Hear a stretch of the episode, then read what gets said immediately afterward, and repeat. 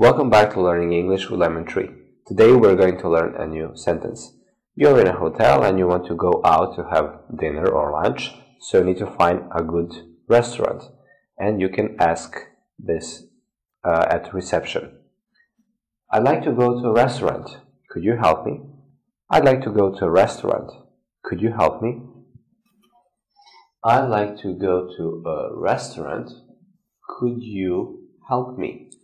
I'd like to go to a restaurant. Could you help me? So you're just asking for help. I'd like to go to a restaurant. Could you help me? I'd like to go to a restaurant. Could you help me? Thank you for watching. See you in the next video.